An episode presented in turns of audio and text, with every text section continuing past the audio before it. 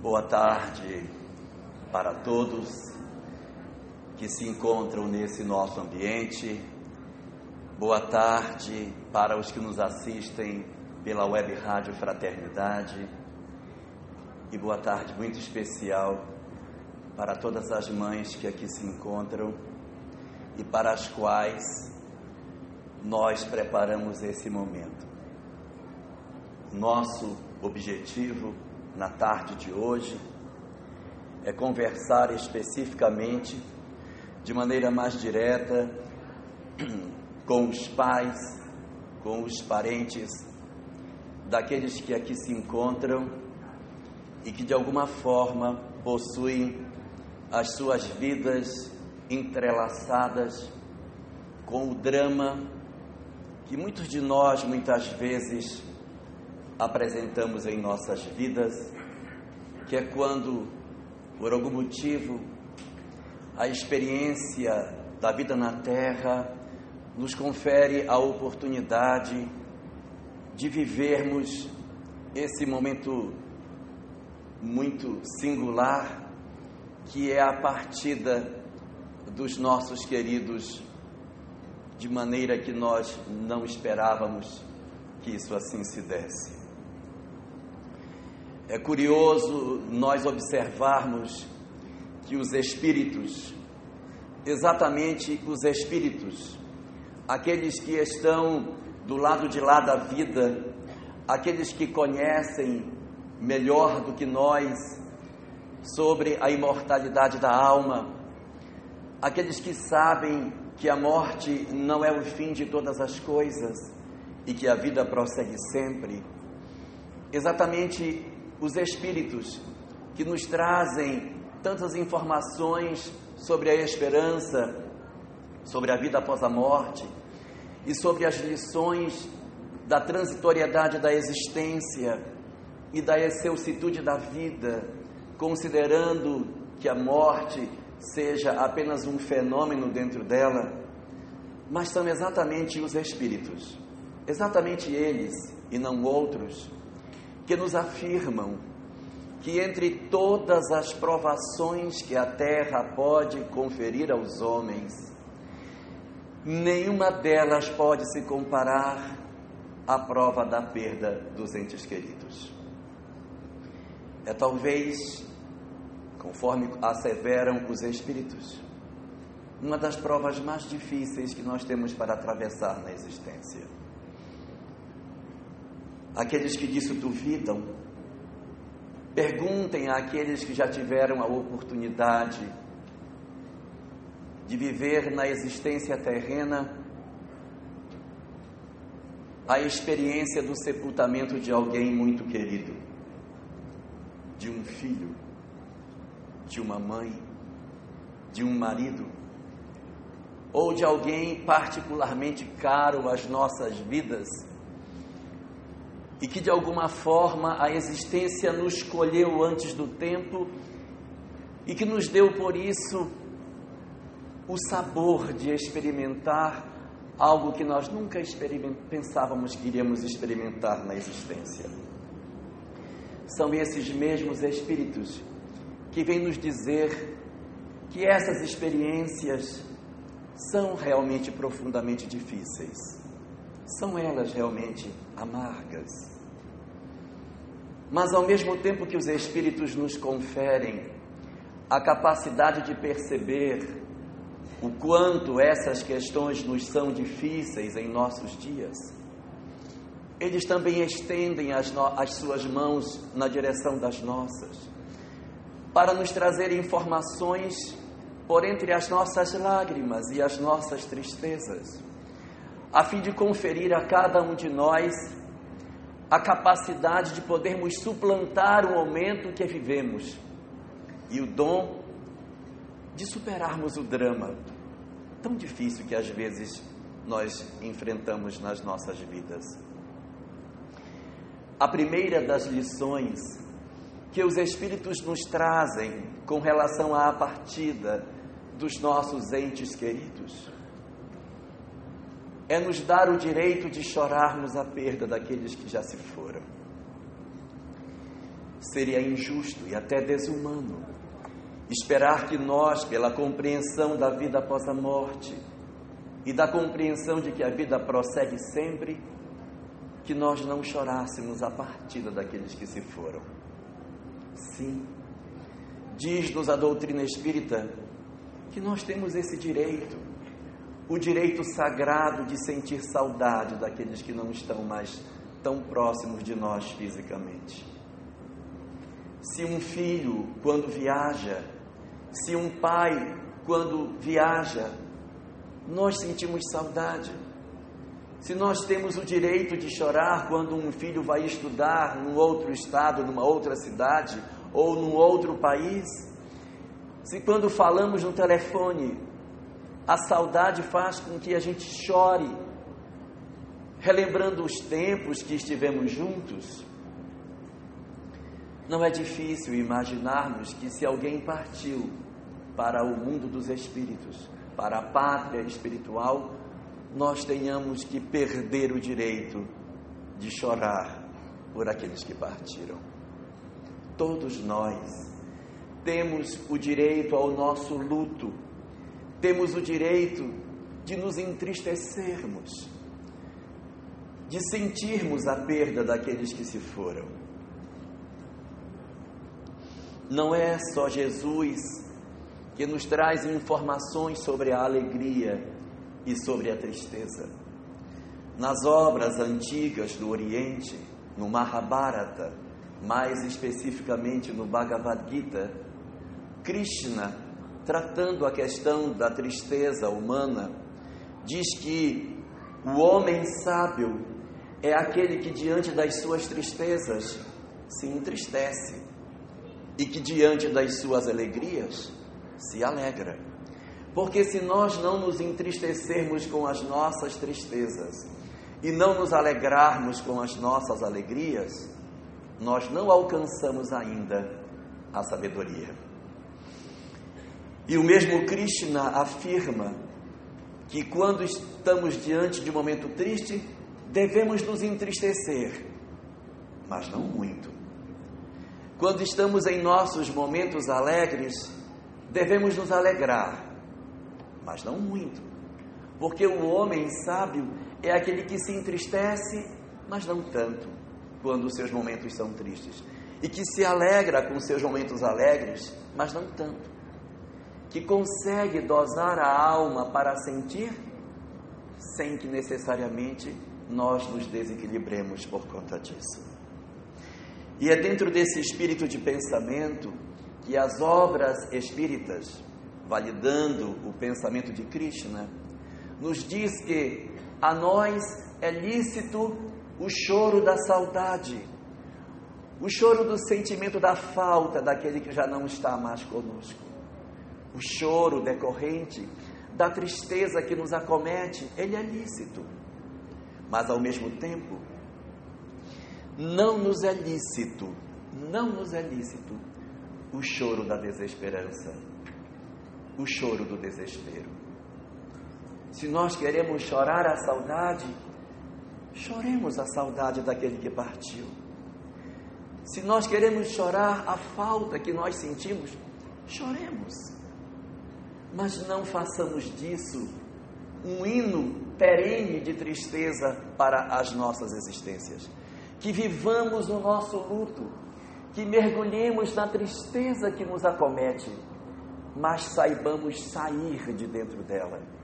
Não permitamos com que a tristeza dos nossos corações contaminem todos os nossos dias até o final das nossas existências.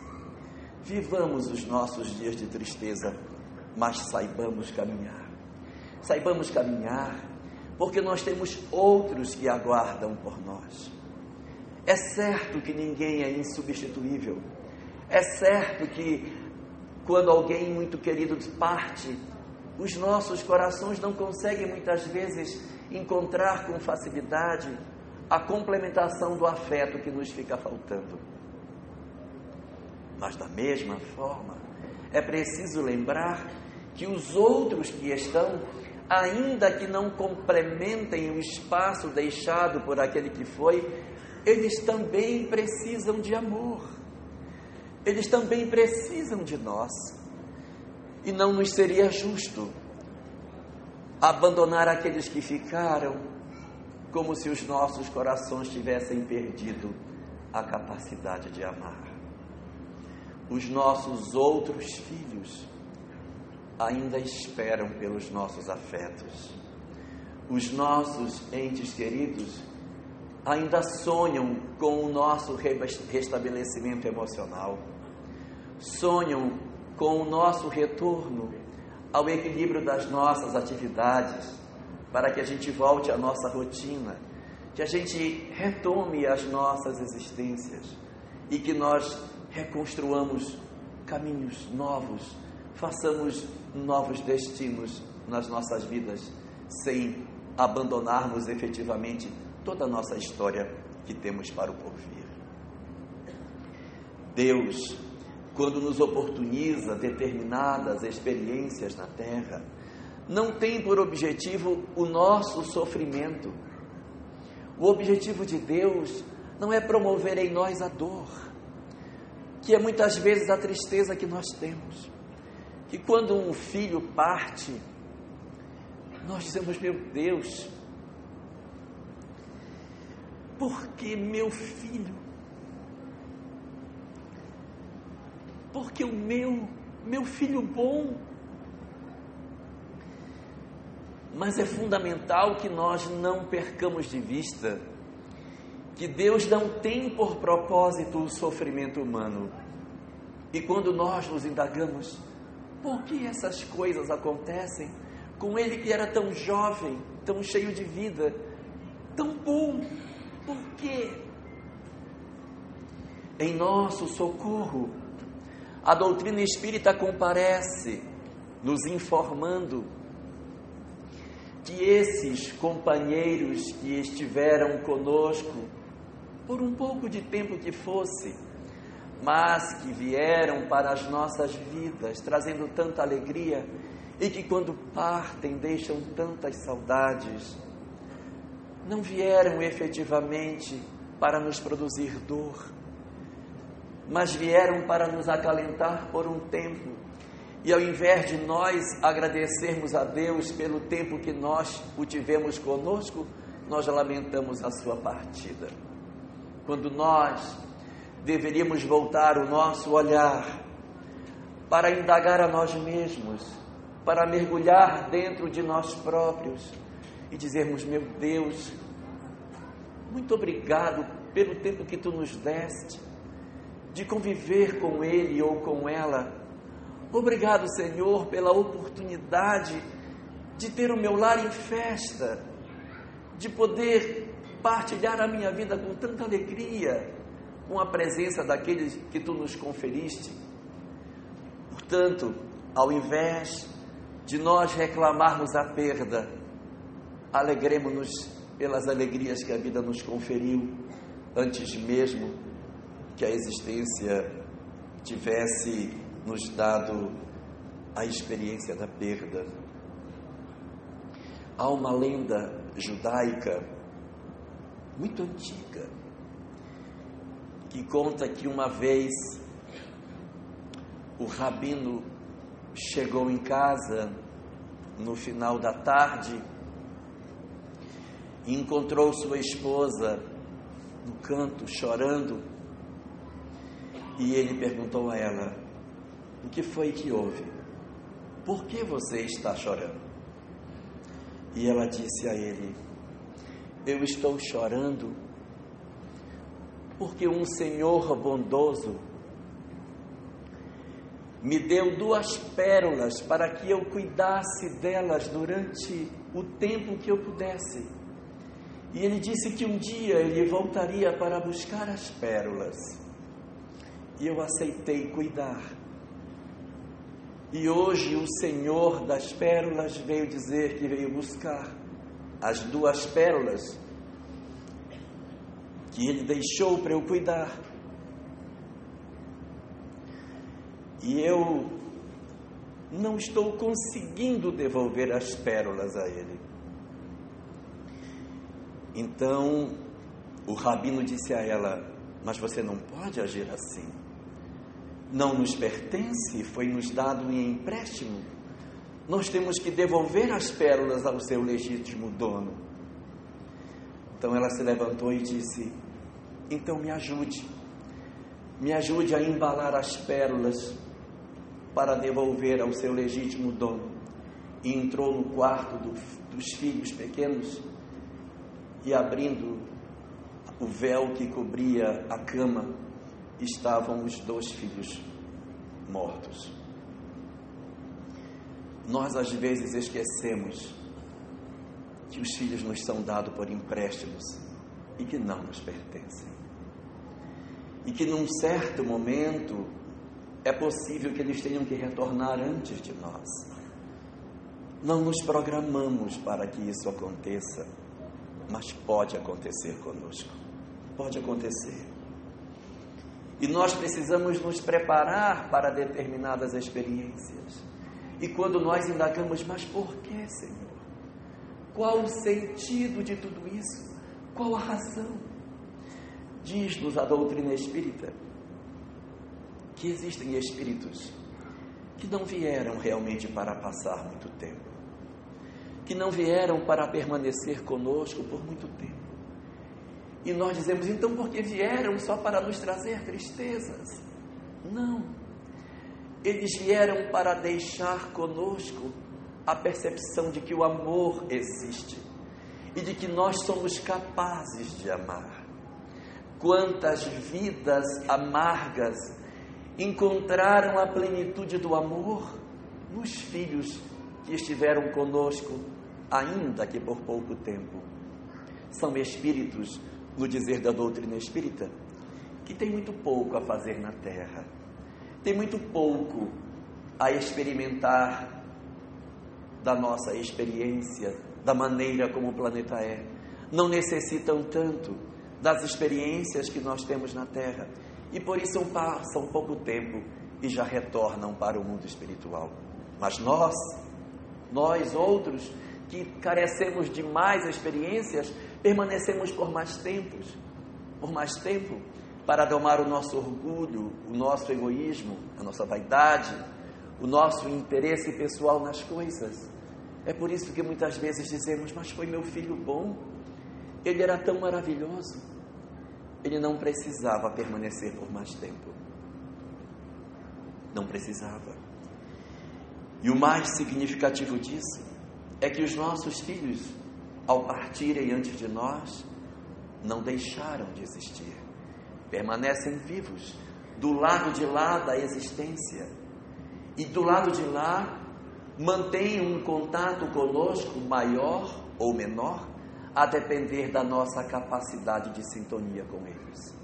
Quando nós nos desesperamos, quando nós nos angustiamos, quando nós perdemos o equilíbrio, seja na blasfêmia, no desespero da saudade, no amargor diante do futuro da vida, ou quando mergulhamos na depressão, fruto da perda, nós, além de dificultarmos a sintonia, nós nos perturbamos do lado de lá. Os espíritos, quando atravessam para o lado de lá da vida, permanecem com vínculos ligando as pessoas que os amam. O amor é muito mais forte do que a morte. E a morte não tem o poder de desconectar os corações que se amam. Então, estando eles do lado de lá da vida e nós do lado de cá, nem por isso as nossas vidas perderam o sentido porque nós nos desconectamos deles. Não, nós continuamos vinculados. Os nossos sentimentos atravessam o espaço e chegam até aqueles a quem amamos. Mas quando nós nos desesperamos, quando nós enlouquecemos na nossa tristeza, esse sentimento de tristeza profunda também segue e os atinge e os perturba, porque se sentem culpados, se sentem feridos, porque dizem: Meu Deus, mas minha mãe não está bem. E aí esses espíritos se condóem da nossa situação.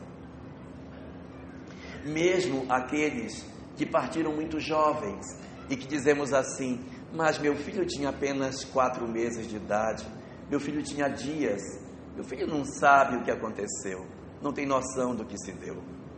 Conta-nos o Espiritismo que nenhum de nós é uma alma nova, que todos nós somos almas antigas e que já vivemos diversas existências. Nossos filhos podem ter partido muito jovens, em corpos ainda bebês, mas a alma que habita é uma alma antiga.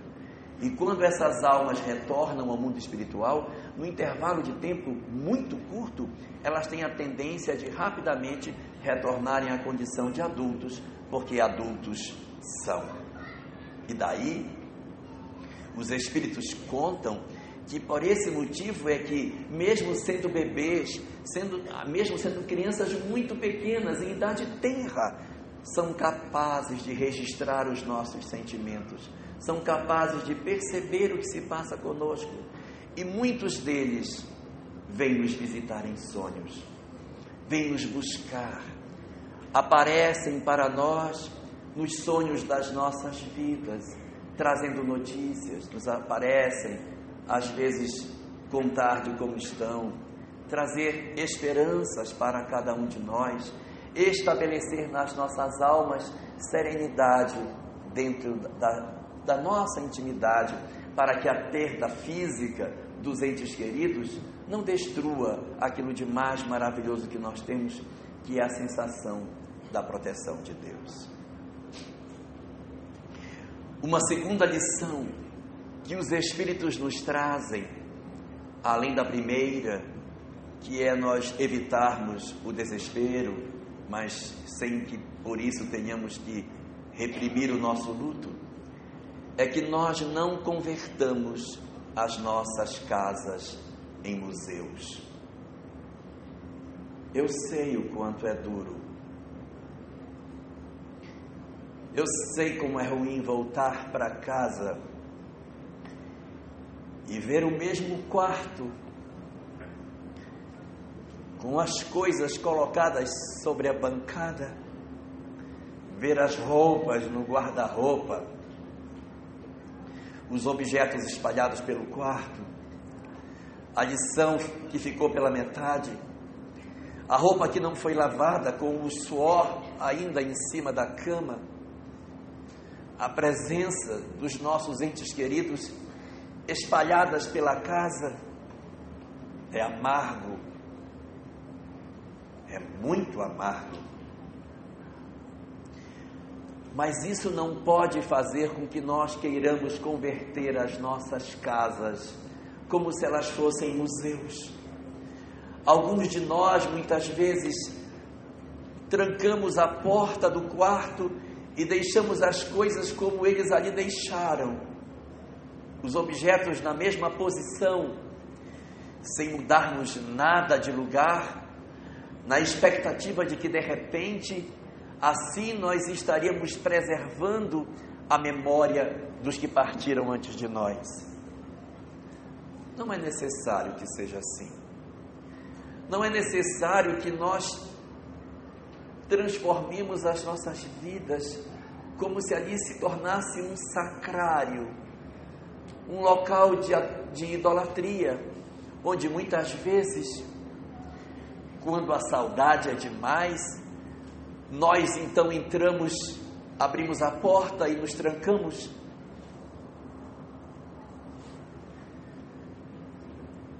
E pegamos as roupas, nos abraçamos com elas para relembrar e chorar. Não é necessário que as coisas sejam dessa forma. Não é preciso que elas sejam assim. Também não é necessário que nós abandonemos tudo aquilo que os nossos filhos tinham. Não é preciso que nós abandonemos todas as lembranças, que nós tiremos todas as recordações mas nós podemos encontrar uma situação de meio termo. Nós podemos guardar parte das coisas que eram mais significativas, para que essa lembrança permaneça. As fotos, evidentemente, os objetos pessoais que tinham mais valor. Mas não é necessário que nós guardemos todas as coisas. Não é preciso que todas elas fiquem. Até a próprio benefício nosso. Nós não devemos fazer isso conosco mesmo, porque vai nos fazer mal. Não vai fazer bem algum ao companheiro que partiu, mas vai fazer mal a nós. E para que, que a gente vai sofrer? Para que, que nós vamos nos condenar a um sofrimento desnecessário? Então orientam as obras espíritas que nós guardemos, que nós façamos o espaço de recordação, que nós tenhamos as coisas que foram mais valiosas, mais próximas daquele que já foi. Mas não precisa guardar tudo as coisas que eram dele podem ser distribuídas. E alguns de nós dizemos, mas eu não posso dar aquilo que era do meu filho. Pode, ele não vai se importar. Os nossos filhos, nossos entes queridos, não vão ficar incomodados se os objetos pessoais que eram deles forem doados para quem precisa. Nós podemos fazer isso. Só que essa doação ela não pode ser de forma impositiva, com sofrimento, com dor, com sentimento de perda. Nós precisamos primeiro fazer o trabalho interior de transformação, de compreensão íntima de que não vale a pena guardar tanta coisa. Não vale a pena um guarda-roupa inteiro guardado. Posso guardar alguns objetos, mas não precisa guardar tudo. E nós nos condenamos a ter essas construções dentro das nossas casas, verdadeiros mausoléus, que não podem fazer bem a nós, porque são espaços que vão nos permitir com que a gente relembre com muito mais intensidade as nossas feridas que vão demorar para cicatrizar. As feridas demoram. A perda dos entes queridos são feridas que demoram mas elas vão cicatrizar. Tem períodos que elas vão ficar mais inflamadas, períodos de datas do ano que sejam mais representativas. Nós temos a tendência de relembrar mais, sentir mais a ausência e a presença desses companheiros, mas nós não podemos fazer com que toda a nossa vida se converta num processo de lembrança de tudo na expectativa de assim justificar o nosso amor por aquele que foi.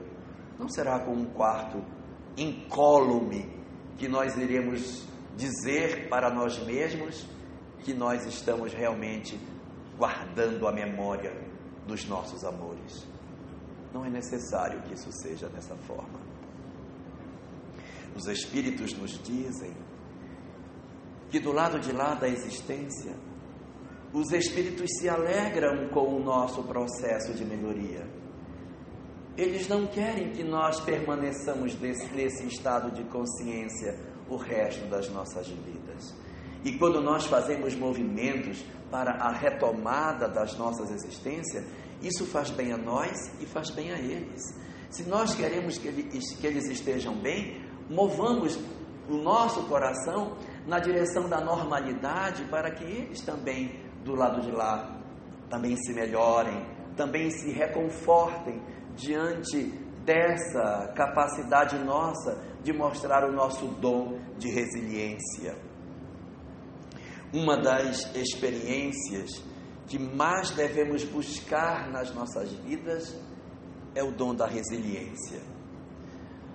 A resiliência é a capacidade de nós nos reconstruirmos depois de sofrermos um golpe forte nas nossas vidas. Há muitas pessoas que, quando elas sofrem um golpe muito pesado da existência, elas têm dificuldade de se, se reequilibrar, de retomar as suas vidas. Quando isso ocorre, em termos de psicologia, dizemos que essas pessoas não têm resiliência. Mas quando, ao contrário, a gente consegue se reconstruir, nós somos pessoas resilientes. E o que a vida espera de nós é que nós sejamos resilientes. Uma boa imagem do que seja uma coisa resiliente está na cozinha de todos nós.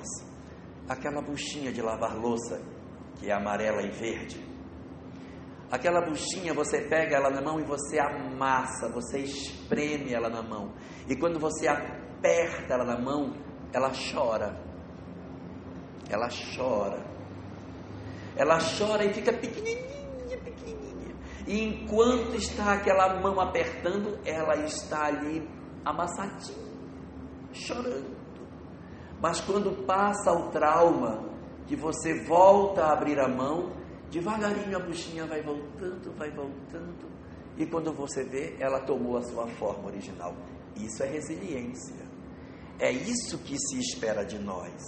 Que nós sejamos resilientes, que nós retomemos a normalidade da vida. Então, se nas nossas casas existem muitas coisas que relembram, a gente pode fazer um trabalho sem violência, sem se machucar por dentro, sem sentir-se como se estivesse arrancando um pedaço de si, mas em fazer o trabalho de se desembaraçar dos excessos que podem nos impedir de caminhar para a retomada da nossa rotina e, ao mesmo tempo, para que a gente consiga efetivamente realizar o trabalho no bem que nós precisamos fazer.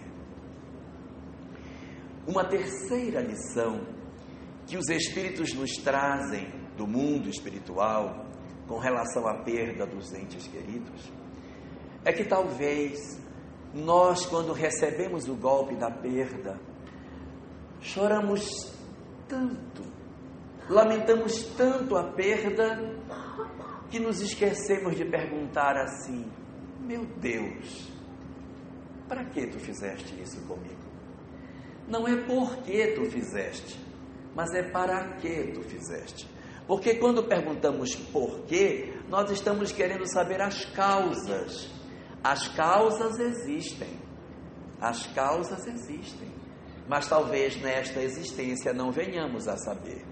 Mas quando desencarnarmos, certamente nós iremos ter notícia do porquê que isso aconteceu. Vamos entender a razão dessa partida antecipada dos nossos entes queridos. Vamos descobrir a razão pela qual Deus nos oportunizou essa experiência tão difícil. Então, quando nós estamos nesse processo, ao invés de nós mergulharmos na pergunta, meu Deus, mas por que fizeste isso comigo? Que nós nos indaguemos, Senhor, para que tu fizeste isso comigo? O que que tu queres de mim com isso? Porque a quantidade de pessoas que transformaram as suas vidas a partir de uma experiência dessa é muito grande. Há muitas pessoas que, pela falta de resiliência, não conseguiram retomar a normalidade e continuam num processo mais do que demorado de décadas décadas de depressão, de tristeza, de dificuldade de retomada da vida. Mas existem outros que, a partir do processo de resiliência, redefinem suas existências e apontam novos rumos para o objetivo de suas vidas. E esta é a terceira das lições que a doutrina espírita, através de suas obras subsidiárias, nos apresenta, dizendo que nessas ocorrências nós devemos perguntar: o que que eu posso agora fazer com isso que aconteceu comigo? Que contribuição eu posso dar ao mundo com aquilo que aconteceu comigo? E muitas mães, por exemplo, que perdem seus filhos nos hospitais, consumidos por doenças degenerativas, difíceis, após a perda dos seus entes queridos, se convertem em lidadoras da vida dos outros, estendendo socorro nos hospitais, levando lenitivo às outras mães, sustentando aqueles que mais padecem, outras montam grupos de socorro para acolhimento das mães que perderam seus filhos. Procuram objetivos de vida para preencher as suas existências, na expectativa de assim darem rumo novo para as suas vidas.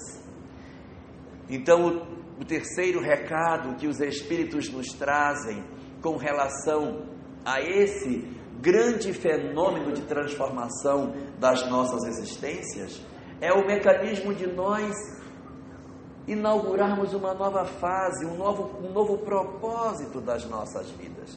É nós nos envolvermos efetivamente com as transformações, imaginando o que meu filho se agradaria que eu fizesse, o que ele gostaria que eu realizasse na terra. E aí, nessa hora, ao mesmo tempo que nós estamos cuidando de nós mesmos, nos, nos, fortalecendo e dando um sentido para as nossas vidas, preenchendo os nossos dias, fazendo com que nós tenhamos novos objetivos, novos sonhos e podermos ter ideais novos para crescimento, nós também estamos cuidando de outros além de nós mesmos, cuidando de outras pessoas, preenchendo o coração delas de esperanças e de cuidados. E assim também, além de cuidarmos de nós mesmos e dos outros, estamos também cuidando dos nossos filhos que ficaram do lado de lá. Quando os nossos entes queridos partem e nós abraçamos suas causas, nos comprometemos com os seus ideais, damos prosseguimento às suas ideias, distendemos os seus sonhos, estamos agradando aquilo que eles assim queriam, estamos promovendo com isso as transformações que a nossa humanidade precisa. É preciso assim que nós, diante desses momentos, quando perdemos um ente, um ente querido, não somente um filho, mas um marido, um pai, uma mãe, meu pai tinha um ideal e eu vou prosseguir no ideal de meu pai. Minha mãe tinha um ideal e eu vou prosseguir no ideal dela. Isso é bom para preencher as nossas vidas e também agrada aquele que partiu. Nesse sentido de nós prosseguirmos no ideal daqueles que já se foram, falamos nos ideais alinhados com o bem. Porque se tem um um ente querido que tinha alguma prática que não era mais adequada, não é lógico que a gente venha a trabalhar dando prosseguimento a alguma coisa que de alguma maneira não seria a melhor opção. Falamos das práticas que são relacionadas ao bem. E como saber se a prática é relacionada ao bem? Existem algumas técnicas que a gente usa. A primeira é pensar: se todo mundo fizer isso que eu estou fazendo, isso vai ser bom para a humanidade ou não será? Se todo mundo fizer isso, se todo mundo fazendo vai ficar bom, então pode fazer que é bom. A segunda estratégia, ao invés de usar isso, pensamos assim: se Jesus estivesse no meu lugar e tivesse a chance de fazer isso, ele faria? Se a gente achar que ele faria, então é bom, dá para fazer. E uma terceira estratégia, a gente dar prosseguimento a algo, a gente pergunta: isso preserva a vida? Se preserva a vida, então é o bem. Então a gente pode prosseguir. Uma quarta das lições que os Espíritos nos deixam sobre essa questão é sobre o aspecto do consolo. Existem muitos que procuram a doutrina espírita por ela se apresentar como sendo a doutrina consoladora, a doutrina que veio trazer conforto e consolo para as pessoas. E quando isso é dito, as pessoas dizem: Ah, então eu vou lá para a doutrina espírita, eu quero me consolar. Eu vou para lá, eu vou assistir uma palestra e quando eu sei eu estou consolado. Aí vai, eu ver a palestra, não me consolou, não senti consolo. Ah, então eu vou de novo. Talvez é porque eu não tomei o passe. Aí eu tomei o passe, também não me consolou, não senti a mesma coisa. Aí, bom, então é porque eu não li, então eu vou ler. E a pessoa assiste a palestra, toma o passe, lê o livro, Não me consolei. Então, é porque falta o evangelho lá. Então, faz a, assiste a palestra, toma o passe, faz a leitura dos livros, faz o evangelho lá, não sinto consolo nenhum. Onde está o consolo da doutrina espírita? Pois é, onde está o consolo? O consolo da doutrina espírita, como diz Emmanuel no capítulo 11 da obra Caminho, Verdade e Vida, não é um pedaço de pão que você oferece à pessoa. O consolo é um processo interno no qual a pessoa se move de onde ela está para outro local. E Emmanuel faz uma comparação dizendo que o sofrimento humano é como se fosse uma furna escura e nós estamos colocados no fundo dessa furna, lá no fundo dela. Quando estamos no fundo da furna, a luz está lá fora e nós dizemos assim: Ah, eu quero me consolar, eu quero pegar aquele sol do consolo que está lá, mas eu fico dentro da furna. O consolo só vai acontecer quando eu me movo, quando eu me mexo na direção da luz que está lá. A luz não entra na caverna para levar consolo para quem está na furna. É preciso se mover para, para receber o consolo. Então é como se fosse, no nosso caso, a gente perdeu o filho e diz assim: ah, eu perdi meu filho, eu perdi meu filho, eu perdi meu filho, eu perdi meu filho. E a gente repete, repete, repete aquilo. Eu quero um consolo, eu quero um consolo, mas o consolo que eu tenho para dar é eu me mover. Sou eu me mover. Porque o consolo não vai vir no lugar aonde eu estou. O consolo da doutrina espírita está atrelado a uma transformação moral. Então, quando eu me movo na intimidade, quando eu digo não, eu vou sair de onde eu estou para o lugar onde eu ainda não estou. Eu vou parar de reclamar para fazer uma outra coisa. Quando eu faço isso, aí sim eu movi o meu coração. Eu me transformei. Aí eu me torno apto a receber o conforto que a doutrina espírita tem para oferecer. Ou seja, o consolo que a doutrina espírita tem para oferecer para nós, ele é decorrente de uma mudança de postura ela não é um consolo automático. Eu li e consolei. Eu preciso mover o meu coração. Eu preciso alterar o meu estado de sentimento para que eu me sinta consolado. Não é automático. É preciso que eu me predisponha a fazer o trabalho de busca de uma nova forma de interpretar a vida para que eu possa realmente exercer o meu papel entre as criaturas. Preciso que nós alteremos de onde nós estamos para uma nova realidade que a gente precisa conhecer. Existem muitas histórias sobre Jesus que nós conhecemos, mas há outras histórias que não são efetivamente cristãs, mas que são revestidas de muita capacidade de ensinamento para todos nós. E existe uma história do Buda que pode nos trazer muitas lições sobre essa questão. Contam as obras que tratam sobre a vida do Buda que num vilarejo havia uma mulher que havia dado à luz a uma criança.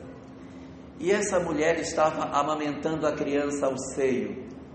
E de repente esta mulher percebeu que a criança parou de sugar o seio. Então ela tirou a criança do seio, que estava envolvida naqueles panos, e tentou dar a mama à criança e a criança não mamava mais. Daí ela foi até a mãe dela e disse: Mãe, minha criança parou de mamar. A mãe então foi, abriu os panos, viu a criança e disse: Minha filha, o seu filho morreu. A moça deu um grito e saiu correndo. Saiu correndo para a rua e as pessoas começaram a se aproximar. E ela com a criança no colo dizia: Meu filho, o meu filho não quer mamar, o meu filho não quer mamar. E as pessoas abriam os panos, olhavam sua criança morreu, seu filho morreu.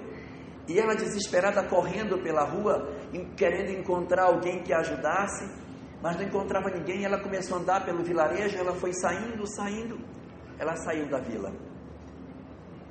Começou a andar fora da vila e ela encontrou, um pouco distante do vilarejo, debaixo de uma árvore, o Buda.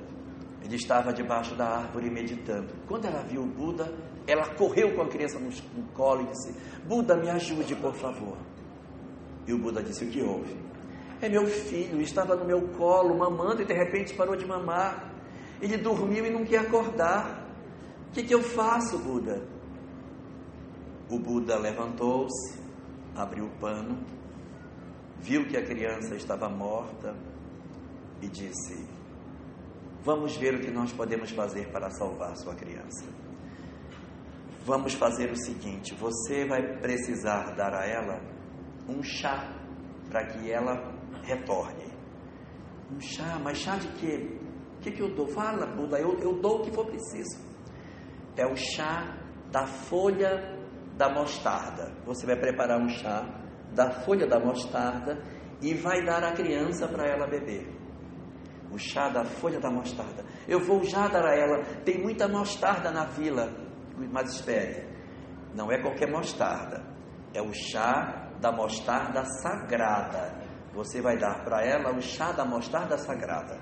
E a moça disse: Perfeito, o chá da mostarda sagrada. Quando ela foi saindo, ela parou e perguntou: Mas o que é a mostarda sagrada? A mostarda sagrada é uma mostarda especial que só nasce nas casas aonde nunca a morte entrou. Então você vai voltar à vila, vai descobrir aonde tem a mostarda e se ela for sagrada, você vai saber por que a morte não entrou. E aí você dá o chá para a criança. Ela colocou a criança no colo e saiu correndo, correndo de volta para a vila. Quando ela chegou na vila, ela bateu na porta e disse: Você tem um pé de mostarda na sua casa? E o dono da casa disse: Tenho, tenho sim. Disse: Ah, eu queria saber uma coisa de você. É, na sua casa, vocês já perderam alguém? Já morreu alguém aqui? E o dono da casa disse: Já, eu perdi meu pai faz uns cinco anos. Ah, tá, muito obrigado. E foi embora. Bateu do lado. Vocês têm um pé de mostarda na casa? Tem, tem, tem vários aqui. Hum, que ótimo. É, vocês perderam alguém nessa, nessa na casa? Aí disse, ah, perdemos sim. Eu perdi, perdi minha mãe faz três anos. E assim ela foi batendo de porta em porta, e em toda porta que ela bateu, a morte havia chegado primeiro. Quando foi já no final da tarde, a moça voltou e o Buda estava no mesmo lugar meditando. Então ela disse para ele assim: Eu voltei. Ele abriu os olhos e disse: Deu chá para a criança? Ela disse: Não. Você não achou a mostarda sagrada?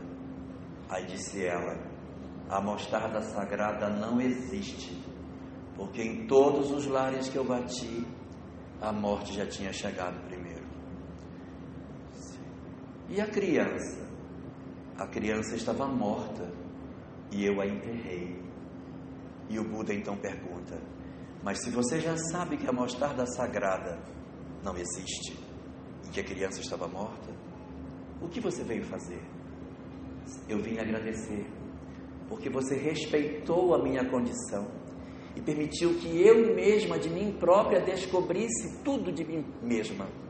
E agora que eu descobri, eu vim aqui para te agradecer e dizer que eu estarei na vila para levar a mensagem às outras pessoas de que a mostarda sagrada não existe e de que as famílias vão experimentar provavelmente essa perda dentro dos seus lares, mas é importante que a gente saiba que isso não será apenas conosco, mas com todas as famílias.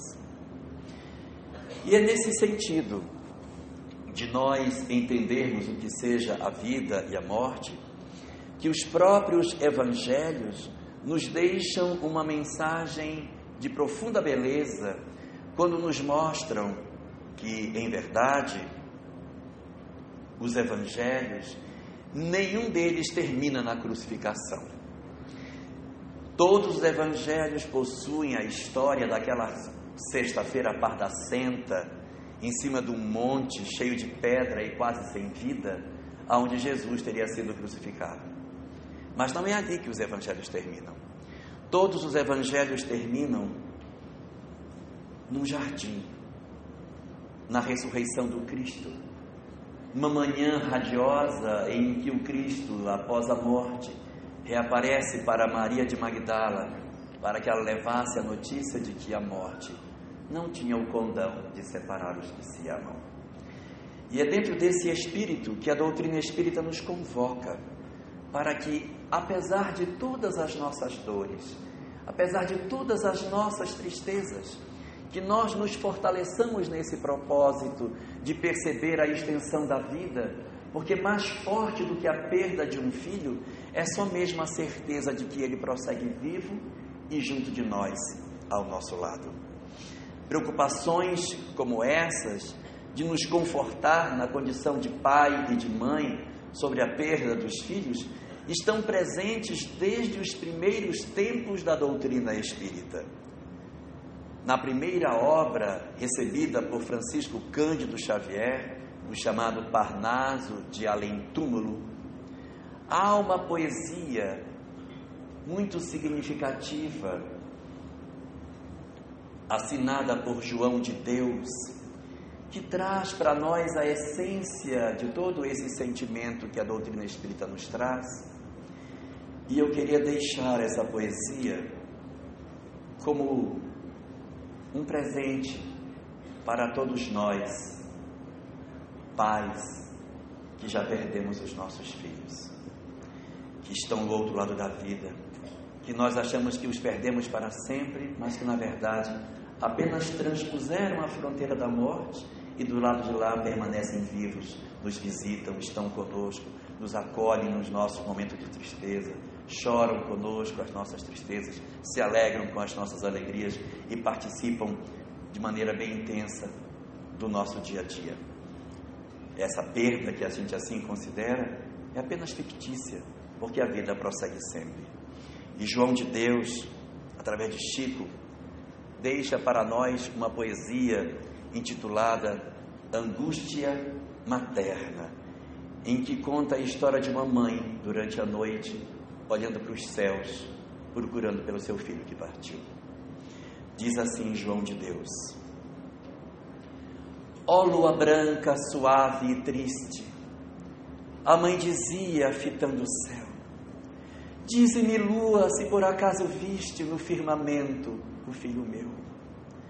A morte ingrata, fria e impiedosa, deixou vazio meu doce lar deixou minha alma triste e chorosa, roubou meus sonhos, deu-me o penar.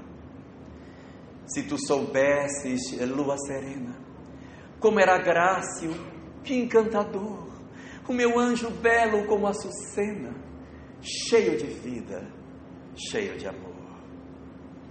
Disse-lhe a lua: Eu sei do encanto de um filho amado que a gente tem e das ausências conheço o pranto. Ah, se conheço, conheço bem. Então responde-me sem demora. Continuava sempre a chorar. Em que estrela cheia de aurora foi o meu anjo se agasalhar? Disse-lhe a lua, mas não há vista? Responde-lhe ela. Naquela estrela que treme a luz, abre teus olhos, é bem aquela que anda cantando no céu de luz. Cantava a estrela, ilha pacífica da esperança, sou eu no mar do éter infindo, do sofrimento mato a lembrança e abro um futuro ditoso e lindo. Do Senhor tenho um doce trabalho, missão que é toda só de alegria. Flores reparto cheias de orvalho, flores que afastam as agonias. Quase te odeio, ó luz de alvorada, gritou a pobre desconsolada. Por que tu guardas o filho meu? E disse-lhe a estrela: Se tu me odeias, se tu me detestas, contudo eu te amo e te pergunto: quem não tem saudade das minhas festas? O teu anjinho teve-as também. Aqui, a noite não tem guarida, aqui terminam os dissabores, aqui em tudo floresce a vida vida risonha, cheia de flores. A mãe saudosa, banhada em prantos, notou de logo seu filho lindo, todo vestido num brilho santo, num belo raio de luz, sorrindo. Disse-lhe o filho: Tive deveras muita saudade, mãezinha amada. Senti a falta da primavera, senti a falta desta alvorada. Não resisti. Tanta era a saudade, tanta era a dor. Voltei do exílio, fugi da dor. Aqui é tudo felicidade, paz e ventura, carinho e amor. Oh, mãe, perdoa-se, mas não pude ficar contigo na escuridão. A terra amarga, tristonha e rude envenenava o meu coração. Aqui na estrela também há fontes, jardins, luzes e fantasias, sóis rebrilhando nos horizontes, sonhos, castelos e melodias. Daqui te velo, daqui te vejo, e faço-te um ninho ditoso e belo, muito pertinho do amor de Deus. Aí, os olhos da desditosa nada mais viram do eterno lar. Viu-se mais calma, menos saudosa e estranhamente pôs-se a chorar. Que Deus abençoe a todos nós. Que Jesus abençoe os nossos lares e que guarde os nossos corações na fé de que os nossos vi filhos vivem e hão de se reencontrar conosco em famílias muito, mas muito, muito felizes. Uma boa tarde para todos nós.